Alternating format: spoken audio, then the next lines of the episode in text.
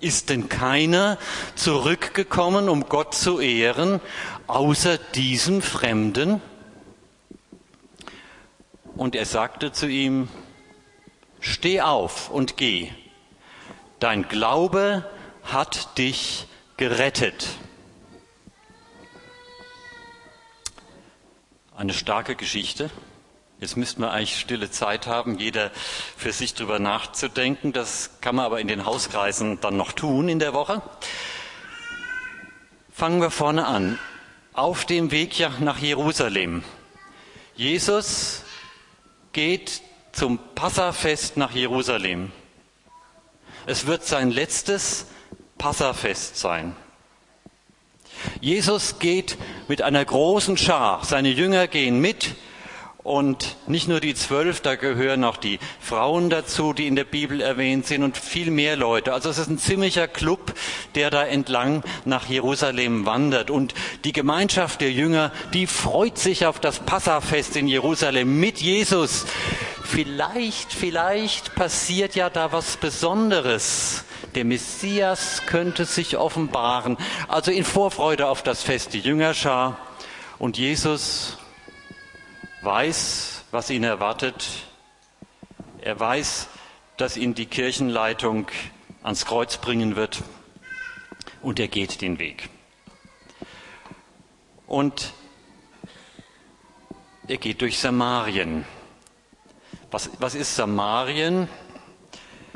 Das ist ein Volk gleich neben Juda, den Israeliten, ein Mischvolk, das durchaus Teile vom Alten Testament hat und an Jahwe, den Gott der Bibel glaubt, aber mm, in den Augen der Juden nicht so ganz richtig. Ähm, waren schlicht und einfach unrein, ansteckend unrein.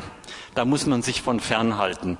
Nun ist aber leider so, ähm, stellt euch die Karte vor. Ich habe jetzt bewusst auf den Beamer verzichtet. Im Norden Israels ist Galiläa, im Süden ist Judäa mit Jerusalem und dazwischen, dazwischen ist dieses unsaubere Land, Samarien. Da muss man durch. Das ist der kürzeste Weg und ein anständiger Jude, Augen zu und durch. Möglichst schnell. Und da kommen zu allen Überfluss in an der Grenze zu diesem unreinen Land die unreinsten aller Menschen, zehn Aussätzige. Kann viele Krankheiten bedeuten, es sind immer Hautkrankheiten. Meistens wird damit Lepra beschrieben, hoch ansteckend. Diese Menschen konnte man nur in allerstrengste Quarantäne stecken. Die mussten raus aus der Stadt, weit weg und waren da allein gelassen notdürftig versorgt von äh, barmherzigen Menschen und warteten dann, dass sie langsam verfaulen. Von aller Welt verlassen und zu allem Überfluss wurde ihnen auch noch gesagt, ihr seid auch von Gott verlassen. Also tief unten. Und diese zehn Aussätzigen kamen auf Jesus zu, merken noch rechtzeitig, das dürfen sie ja gar nicht, bleiben in der Ferne stehen. Meister, erbarme dich unser. Meister. Rabbi, sagt man in anderen Zusammenhängen. Also sie erwarten hier etwas. Das ist ein gesegneter Mann, ein vollmächtiger Mann. Durch den kann Gott was tun. Sie erwarten von ihm ein Wunder. Wie kommen die eigentlich drauf? Naja, die Buschtrommel wird schon gerührt haben. Jesus war in aller Munde und selbst bis zu den Aussätzigen ist diese Botschaft gekommen. Da kommt er da mit seinem Pulk und sie spüren, hier, hier, hier könnte was für uns kommen. Und sie rufen, Herr, erbarme dich unser. Der Ruf, den wir sonntags in allen Kirchen immer wieder hören. Und Jesus? Wollte eigentlich schnell durch, hält inne, bleibt stehen im Feindesland und sieht sie an. Er sieht sie, er schaut sie an. Und dann, was tut er? Sagt, geht, zeigt euch den Priestern. Jetzt versetzen wir uns mal die Lage von den Aussätzigen. Die haben erwartet, Jesus macht Schnick und schwupps sind sie gesund. Und jetzt sagt er, geht. Was tun? Also vielleicht ist er doch nicht der Wunder tätig, äh, bleibe ich mal hier sitzen, war nix. Oder, naja, schaden kann es ja nichts. Man kann ja mal gehen und gucken, was passiert. Oder sie haben wirklich gedacht, ja, das ist es, das machen wir jetzt. Wir wissen es nicht, es wird nicht berichtet. Sie ziehen tatsächlich alle zehn los. Und es passiert unterwegs, Schritt für Schritt heilen sie. Sie kommen an beim Gesundheitsamt, den Priestern, und sind gesund. So, was passiert in den Menschen? Die müssen ja überwältigt sein von dem, was passiert. Überwältigt von der Vollmacht, die Jesus hat. Tja, einer kam zurück. Er lobt Gott mit lauter Stimme, mit Überschwang und öffentlich, mit Mut zum Bekenntnis. Das hat Jesus mir getan, das hat Gott mir getan. Und das Stärkste, er warf sich Jesus zu Füßen. Kennen wir die Bilder? Ich habe es so in meiner Jugend noch gesehen, wo die Leute beim Schaf von Persien zu Füßen äh, dann die Schuhe geküsst haben, wenn sie ein Stück Land bekommen hatten oder so. Er warf sich Jesus zu Füßen. Das war im Orient die Ehrung für die allerhöchsten Herrscher. Bei den Juden aber, nein, nein, also Könige sind nicht so hoch. Wir dürfen Könige und Menschen nicht anbeten. Anbeten dürfen wir nur Gott. Er wirft sich Jesus zu Füßen. Da steckt drinne, hier, hier wirkt Gott, hier ist Gott. Der Geheilte hat Jesus durchschaut. Er ist Gott begegnet. Ja, und jetzt kommt der Knüller. Dieser Mann war aus Samarien. Ups. Also ausgerechnet der Gottfernste, der Unfromme, der Verpönte, der hat's geschnallt. Und Jesus, wo sind denn die anderen neun? Sind die undankbar? Wahrscheinlich nicht. Äh, jetzt muss man wissen, dass damals Gesundheitsamt und Tempel und Priester dasselbe waren. Man wurde also für gesund erklärt und dann wurde geopfert. Dann gab es eine Dankliturgie, dann hat man Dankpsalmen gesungen und dann war es ja okay. Man hat Gott gedankt und ab nach Hause. Nichts wie nach Hause, endlich wieder bei Weib und Kind. Nur dieser eine, der hat gesagt, oh, das war ja jetzt so stark, da ist mehr dahinter. Und er hat gesagt, nach Hause komme ich ja immer noch, jetzt muss ich erst mal zurück zu Jesus. Und jetzt sagt Jesus etwas, das uns wirklich befremdet. Ist denn keiner zurückgekommen außer diesem Fremden? Ist das vielleicht geringschätzig? Will er den schlecht machen? Die Geschichte geht ja anders aus. Im Gegenteil, er beschenkt ihn reich. Ich denke, Jesus ist nicht abschätzig. Jesus ist enttäuscht. Er hätte von seinen eigenen Leuten, den frommen Juden, erwartet, dass sie die Ersten sind, die ihn erdecken. Tja, und die schnallen es nicht.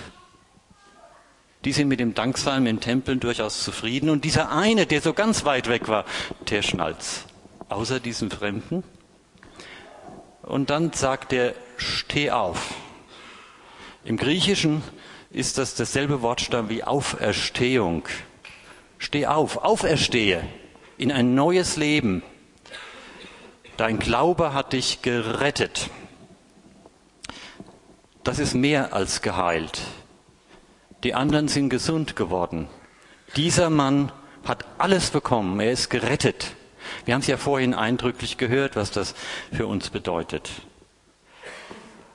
Ja, zurück zum Vers, wo Jesus sagt, es sind doch alle zehn rein geworden. Jawohl, alle zehn sind geheilt und das wird ihnen auch nicht weggenommen. Auch die, die nicht zurückgekommen sind, bleiben gesund, sind zu Hause, gehen ihrer Arbeit nach, freuen sich ihrer Familie oder stöhnen auch manchmal, wie auch immer der Alltag das führt.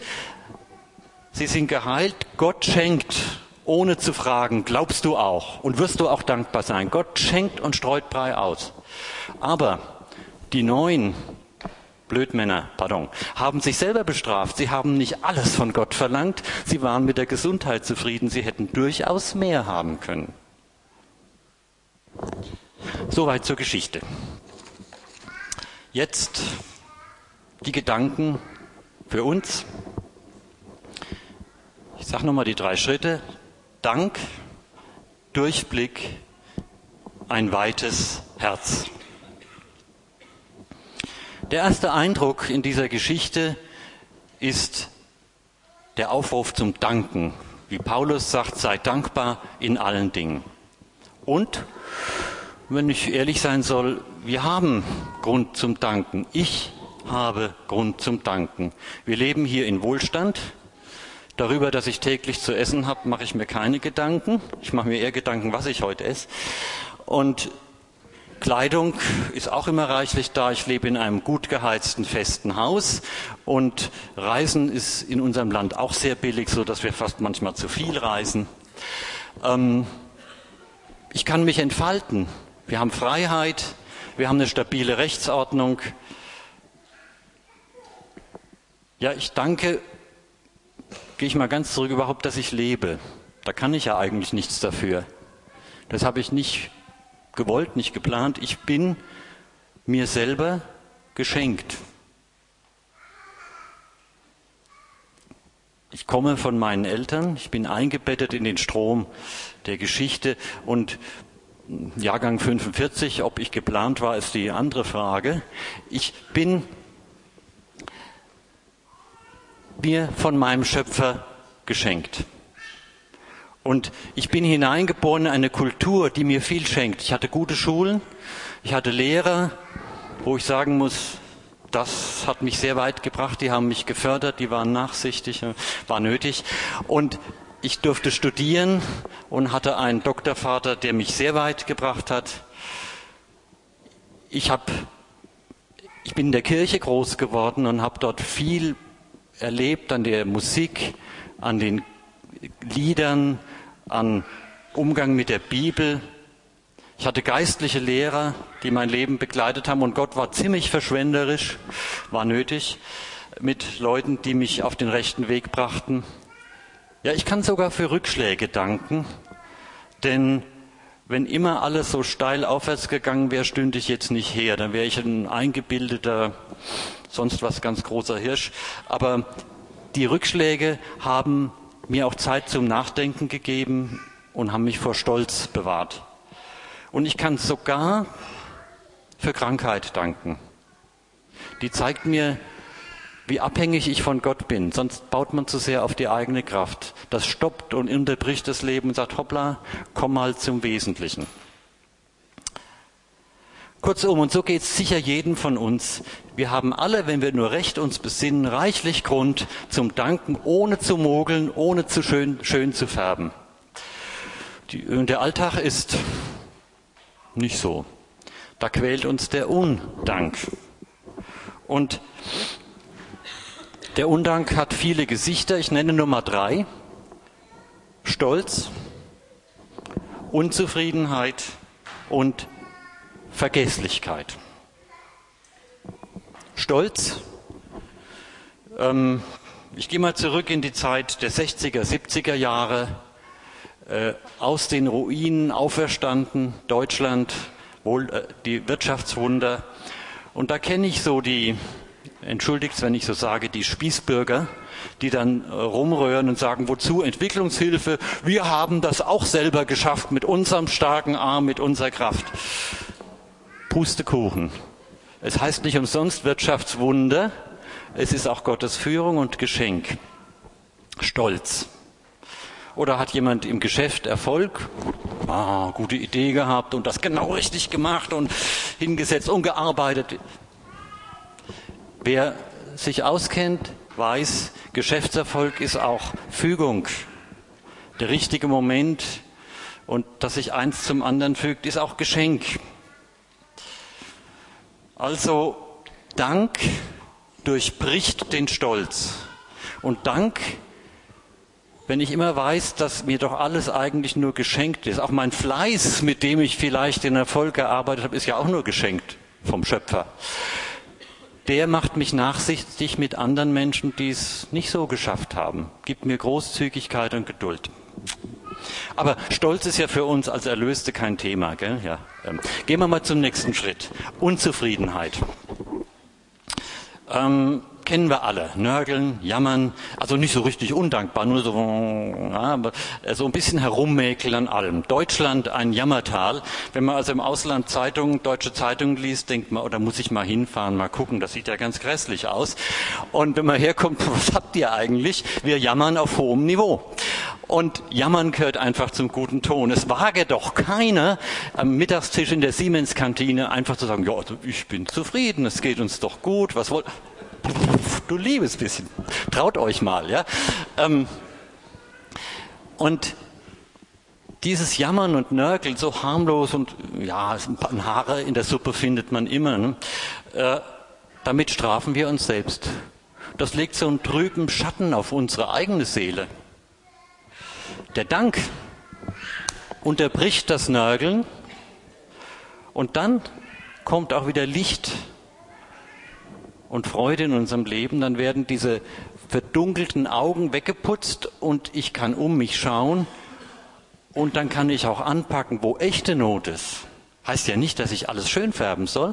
Wenn ich dafür danken kann, wo ich echt für danken kann, werde ich auch frei dazu sehen, wo echt was nicht passt. So, aber Unzufriedenheit sollte für uns als Erlöste ja eigentlich auch kein Thema sein. Kommen wir zum letzten Punkt, und den halte ich für den schwierigsten für uns alle und immer wieder tappe ich da auch rein. Das ist die Vergesslichkeit. Die neuen Geheilten, waren die stolz? Sind die nach Hause gegangen und haben gesagt, und da bin ich losgegangen und ich habe es geschafft durch meinen Weg zum Priester? Also ich glaube nicht, die haben schon gemerkt, wo die Kraft herkommt. Also stolz waren die nicht. Haben die genörgelt? Ich stelle mir gerade so vor, nicht, wenn er dann so zum Priester geht, und, na, also diese Warze da hätte er ja auch noch wegnehmen können. Ich glaube nicht. Was ist denen, was ist denen passiert? Die haben an zu Hause gedacht. Die hat einfach der Alltag überrollt. Die haben Jesus schlicht vergessen. Und so geht es uns auch. Dank, ja natürlich, klar. Wir sind alle dankbar, seid dankbar in allen Dingen. Aber in Gedanken sind wir schon dabei, wie wir den Tag bestehen und was wir unserem Chef heute sagen und was wir alles noch zu tun haben. Und wupp, hat der Alltag den Dank überrollt. Was hat der eine Geheilte getan? Der wollte auch nach Hause. Aber der hat Prioritäten gesetzt. Der hat gesagt, erstmal zu Jesus. Das muss gesagt werden was da passiert ist. Und wir setzen Prioritäten, indem wir bewusst Dankbarkeit einüben im täglichen Gebet, das wir sicher alle haben, und im Alltag. Kleines Beispiel, wenn ich guten Tag habe und ich bin dann bei der Vorlesung, ich habe gern Vorlesung, so auch wie ich gerne predige. Ähm, beim Tafelwischen gibt es immer eine Unterbrechung, da gibt es nichts zu tun, außer so. Da bete ich dann und danke dass ich hier das tun darf. Überlegt euch, wo bei euch so eine Unterbrechung ist, wo man einfach danken kann. Und das bringt Licht ins Leben. Und wenn ich den Dank dann auch noch ausspreche, dann reiße ich andere mit und die kriegen auch Licht. Zweiter Punkt. Durchblick. Der geheilte Samariter ist gesund der ist überglücklich und der drückt seinen Dank auch ideal, vorbildlich aus. Er kommt zurück, er bekennt öffentlich, perfekt. Aber da ist mehr drin. Er fällt Jesus zu Füßen. Und da wird klar, er erkennt in der Gabe den Geber. Und er erfährt das Wunder der Nähe Gottes. Und für ihn ist ja wahnsinnig viel passiert. Durch Jesus ist die Trennung von den Menschen, dieses Ausgesetztsein des Aussätzigen aufgehoben. Es ist noch mehr passiert. Er, der vielleicht sein Leben lang unter der Trennung von den Juden gelitten hat, Die Trennung ist weg, die Mauern sind eingerissen. Jeder kann jetzt zu Gott kommen. Er spürt einen Hauch von Ewigkeit mitten im Leben. Und ich finde es in der Geschichte so faszinierend. Am Anfang rufen die Aussätzigen Meister. Und am Schluss fällt der Samariter zu Füßen und sagt praktisch, wie in der Auferstehungsgeschichte, die Maria, mein Herr und mein Gott. Und da, das war der Samariter, der letzte Dreck, ist jetzt der erste. Vor den Jüngern noch. Die Jünger hatten so oft nicht durchblickt, wer Jesus eigentlich ist. Das hat dann noch ziemliche Belehrungen gebraucht. Auch nach der Auferstehung hat es eine Weile gebraucht, bis sie das wirklich gerafft hatten. Und da ist der Letzte der Erste. Und das erlebe ich oft im Leben. Und hier in Elia, in der ich würde es mal die Alpha-Kursgemeinde nennen, erleben wir das auch, auch in der SMD, der christlichen Studentengruppe. Da kommen Leute, die sind nicht christlich groß geworden, atheistisch erzogen, haben nie was von Jesus gehört. Die werden von Gott gepackt und plötzlich haben die dann einen Durchblick, wo wir in der Wolle gefärbten Christen nur so staunen können. Gott kann mit jedem das Unmöglichste tun. Überraschungen sind immer drin. Und der, der Gott geschaut hat, der kriegt jetzt was ganz Großartiges. Dein Glaube hat dich gerettet.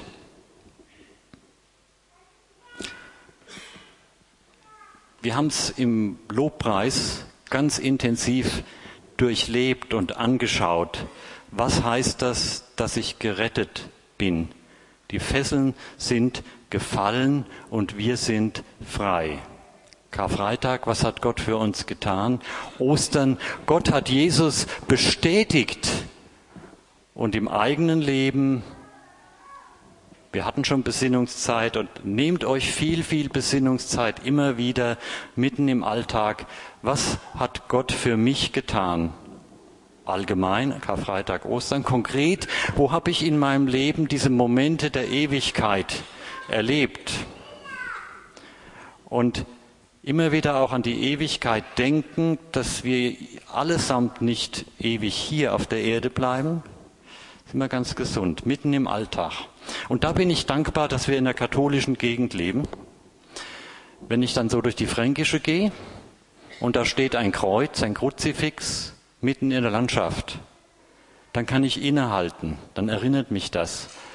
Der Schöpfer, der Herr der Welt, dem hier diese ganzen Äcker und Wiesen und Tiere und was darin ist gehört und der auch mein Herr ist, hat sich ans Kreuz gegeben.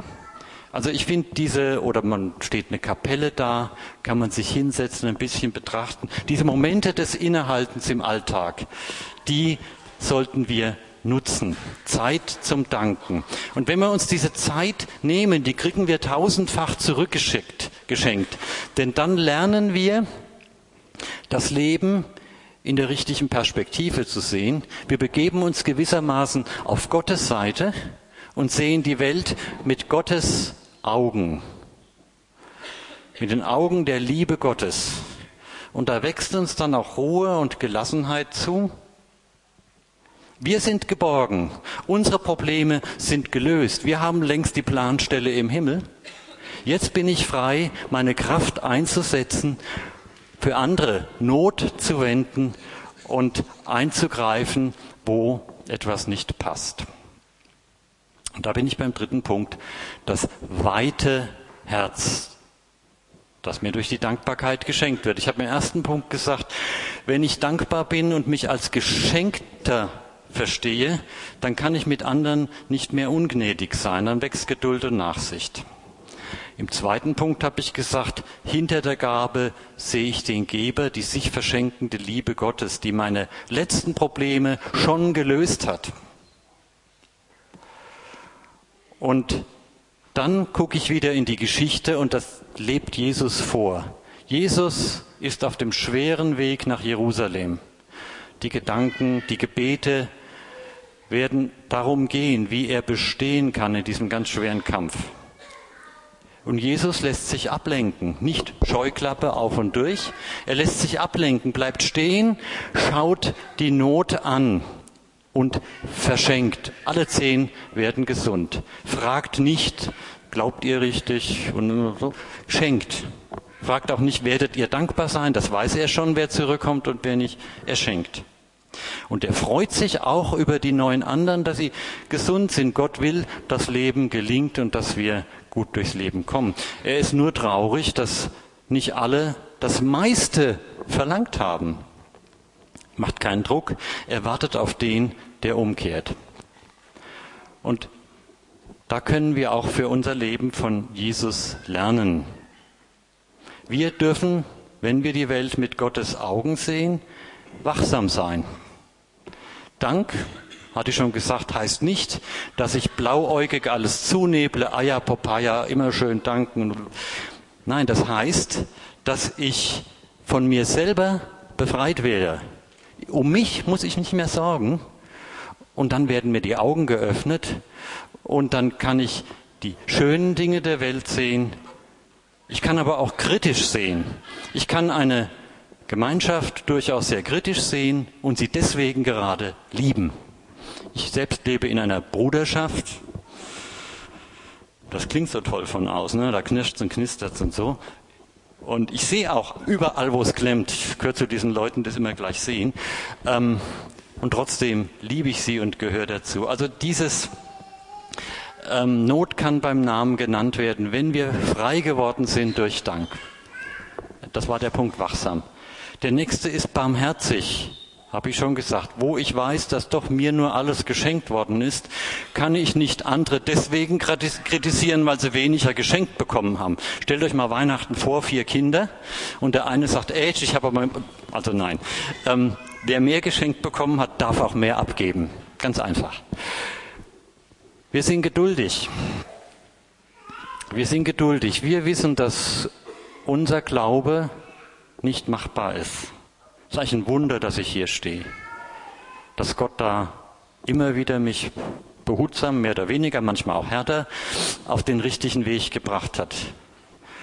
Und so geduldig soll ich mit allen Menschen sein, die um mich sind. Also die Gefahr für so einen erwachsenen Christen ist, dass er dann so einen Meter Zollstock hat. Glaube, Anfänger, Ah, schon ganz gut. Ah, top. Also mit diesem Zollstock, den packen wir weg, gehen wir nicht durchs Land. Ähm, wir könnten ja von einem Samariter überrascht werden. Gott kann die unmöglichsten Sachen tun. Also bitte nicht urteilen, seid geduldig, schenkt, verteilt und wartet. Jesus macht keinen Druck. Und ich bin neugierig, neugierig. Ich habe die Wunder Gottes in meinem Leben geschaut, und ich rechne mit seinen Wundern hier und heute und jetzt und ich bin gespannt, was er morgen mit mir tut. Ja, die Predigt wird jetzt fortgesetzt vom Lobpreisteam.